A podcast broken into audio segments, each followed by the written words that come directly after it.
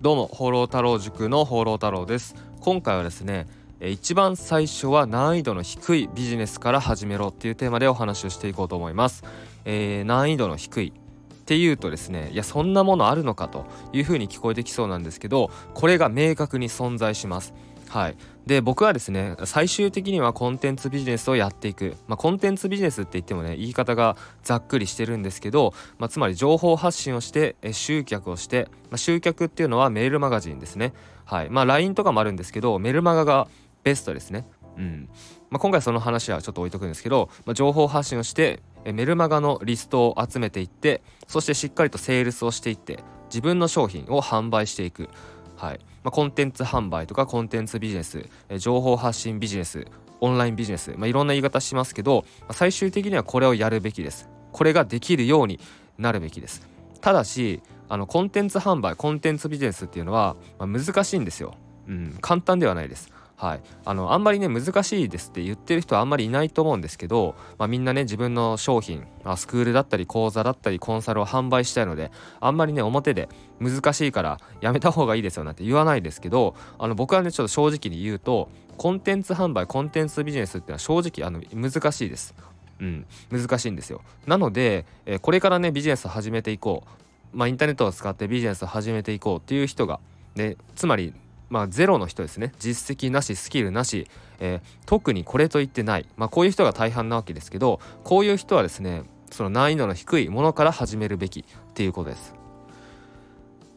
じゃあそれは何かって言ったら一つはまあ、今ですね2024年2月、まあ、終わりもう終わりますけど2024年2月現在はですね AI を使って動画を作って YouTube チャンネルを運営しましょうと。でこれが本当に簡単です。もう断言します。あの1ヶ月でいけます。1ヶ月で収益化できます。で僕もですねこのやり方を教えてる YouTube 錬金術って商品を販売してるんですけどあとは放浪太郎塾でもねこの01突破カリキュラムっていうものがあってそこで YouTube 錬金術も教えてます。はい、まあ、YouTube 錬金術ってねちょっとキャッチーな名前つけましたけど要は AI を使いこなして動画を作って、まあ、コンテンツを作ってそして、まあ、チャンネルを運営して、えー、登録者を集めて、えー、広告収入を得ましょうと。まあとはねそこから発展させて、えー、そのチャンネルからメルマガ集客をして、えコンテンツを売るっていうこともできます。はいま、これがね正直あの今はね一番簡単です一番簡単に月賞10万円レベルまでいけます、まあ、月3万5万とかは本当に簡単にいけます、まあ、簡単って言い方したらあれですけど、まあ、これが事実なんでしょうがないんですよ。本当に簡単です。でですねあの早速ですね YouTube 錬金術の購入者さんの中から収益化した人がね現れました。ちょうど1ヶ月ですね。1ヶ月まあその方もねスタートして1ヶ月って報告いただいたんですけど1ヶ月であの登録者1000人突破して無事に収益化しましたね、まあ、他にもね登録者1000人突破した方います。で僕自身ももちろん現在進行形で AI チャンネル運営してるんですけどいやこれね本当になんすかね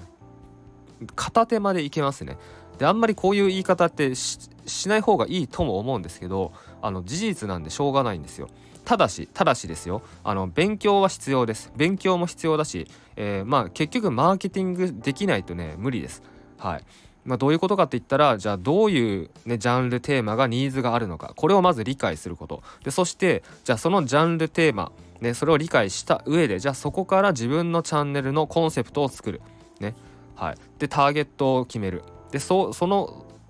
それを整えた上でコンテンツを AI で作る。っていうことです。なのでただね AI が使えるようになるだけじゃ全く意味がないんですよ。それはただの AI が使える人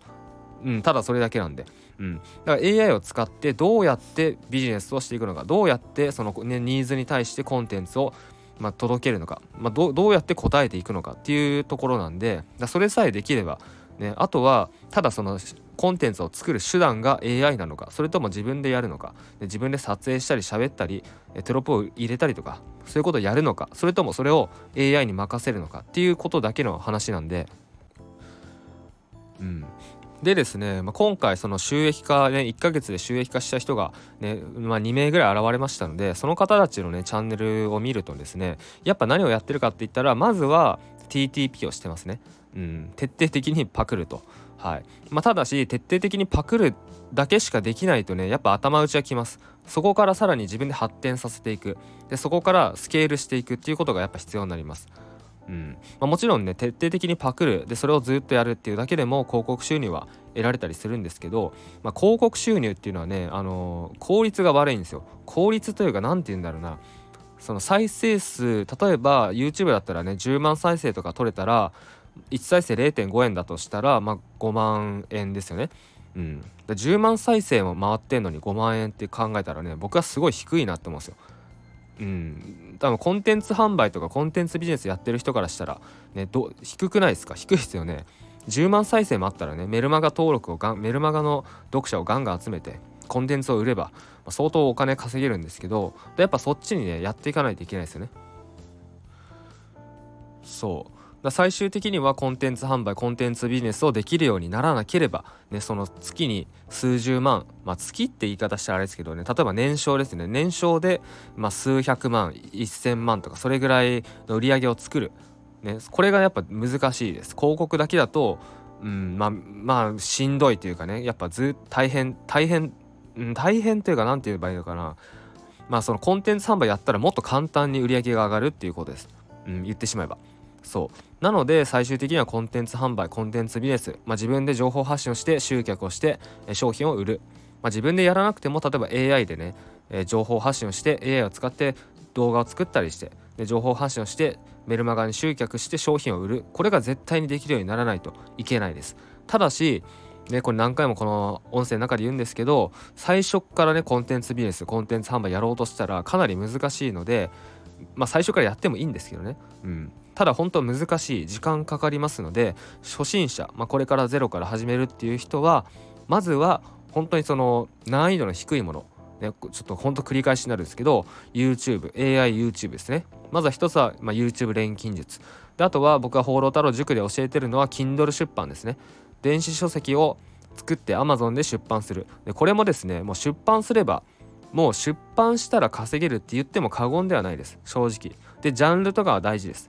もちろんねもちろんジャンルテーマタイトル大事表紙大事なんですけどでもねやっぱこのコンテンツを出せば、ね、出してあとは例えば自分の SNS とか YouTube とかで宣伝すればもう絶対に読まれるんですよ。うん、絶対って言い方あれですけどまずねあの、うん、売り上げは上がります。はい。でこれこういうのやってほしいですね。であとは放浪太郎塾ではね Udemy 講座の運営のノウハウも教えてるんですけど Udemy もかなりいいです。はい、 Udemy っていうのはねまだそんなにあの競合が日本では少ないので今のうちにね参入することをお勧めします。で Udemy もちゃんと売れるジャンルテーマっていうのがあるのでそれをちゃんと理解してそこに対して講座を供給するしていけばこれはもうねあの Udemy が勝手に講座売ってくれますので、まあ、自動販売機を作るようなイメージになります。まあ、つまり何が言いたいかって言ったら、まあ、初心者はですねこういうやればやれば成果が出ると、まあ、やそれはね全部一緒なんですけどでコンテンツビジネスコンテンツ販売も一緒なんですけどもうとにかくその最短で収益化できるものをまずはやってみて。でそこで成功体験を作る、はい。まあ、実績を作る。武器を作る。っていうことをやってください。でその上でその実績経験っていうものを自分で情報発信をしていくっていうのが王道だと思います。っていうか王道ですね。うん、でもちろんね最初から例えば、えー、まあ分かりやすい例だと占いが好きとか、うん、スピリチュアルが好きとかスピリチュアルとか占いの勉強をしてるとかあとは例えばもうスキルがある人、